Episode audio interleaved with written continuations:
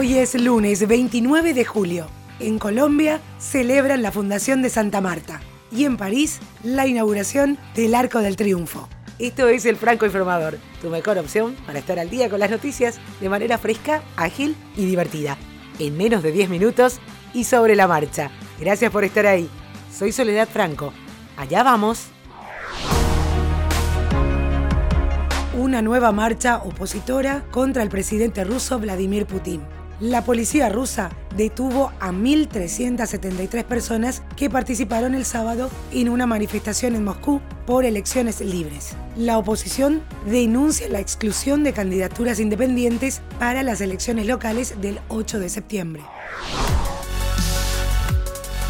Y hablando de protestas, en otra jornada en Hong Kong, miles de manifestantes salieron a las calles a repudiar los abusos policiales luego del ataque sufrido por algunos activistas el domingo pasado. Los manifestantes marcharon desafiando la prohibición después de la gran protesta del viernes en el Aeropuerto Internacional Metropolitano. Siempre vestidos de negro, los manifestantes invadieron las calles de Long, el mismo barrio donde el domingo pasado una pandilla de varias docenas de hombres con camisas blancas, armados con palos y barras, considerados cercanos a la mafia china, atacó en la estación de metro local a gente que regresaba de la marcha del Frente Civil de Derechos Humanos.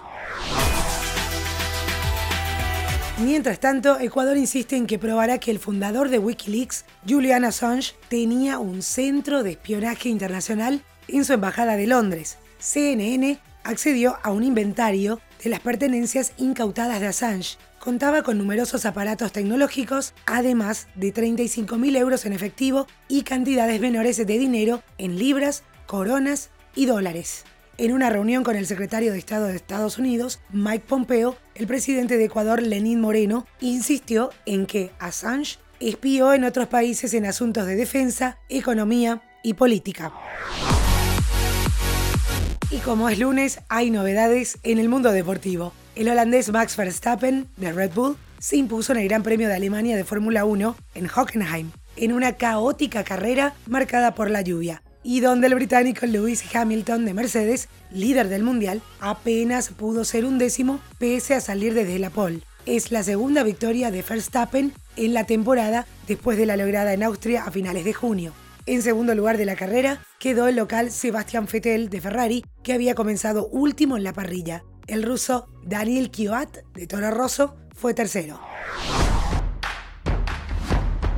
Y a sus 22 años, Egan Bernal es el primer colombiano en conquistar la Ronda Gala, sí, el Tour de France, lo que lo convierte en un héroe nacional para los colombianos. El deportista es también el primer sudamericano que gana la competencia ciclística más importante del mundo. El premio por ganar esta competencia es de 500.000 euros para su equipo.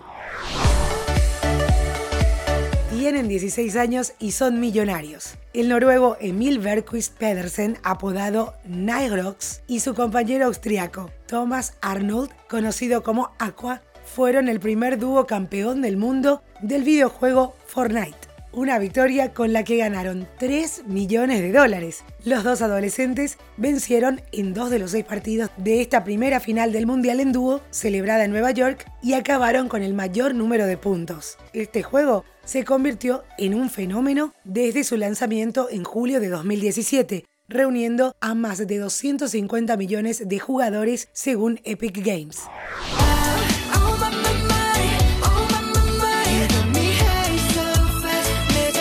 Los chicos de la banda BTS no tienen límites y además de conquistar el mundo de la música, también lo hacen en las redes sociales. Recientemente se dio a conocer que la cuenta oficial del grupo musical en Twitter, arroba BTS-TWT, ya superó los 21 millones de seguidores. Esto los convierte en el usuario más seguido de Corea del Sur.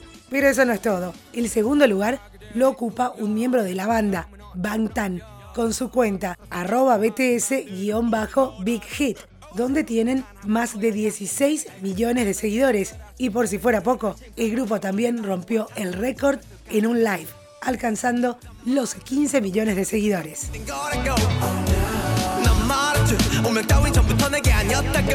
Esto es todo por hoy. Ya estás al día con la información. Te recuerdo que podés seguirnos en las redes sociales, arroba francoinforma en Twitter, francoinformador en Facebook e Instagram. Además, tenés los links de cada una de las noticias en la página web www.francoinformador.com. Si te parece que a alguien más puede interesarle estar al día en menos de 10 minutos, recomendanos, que es la mejor manera de seguir creciendo. Hasta cada momento.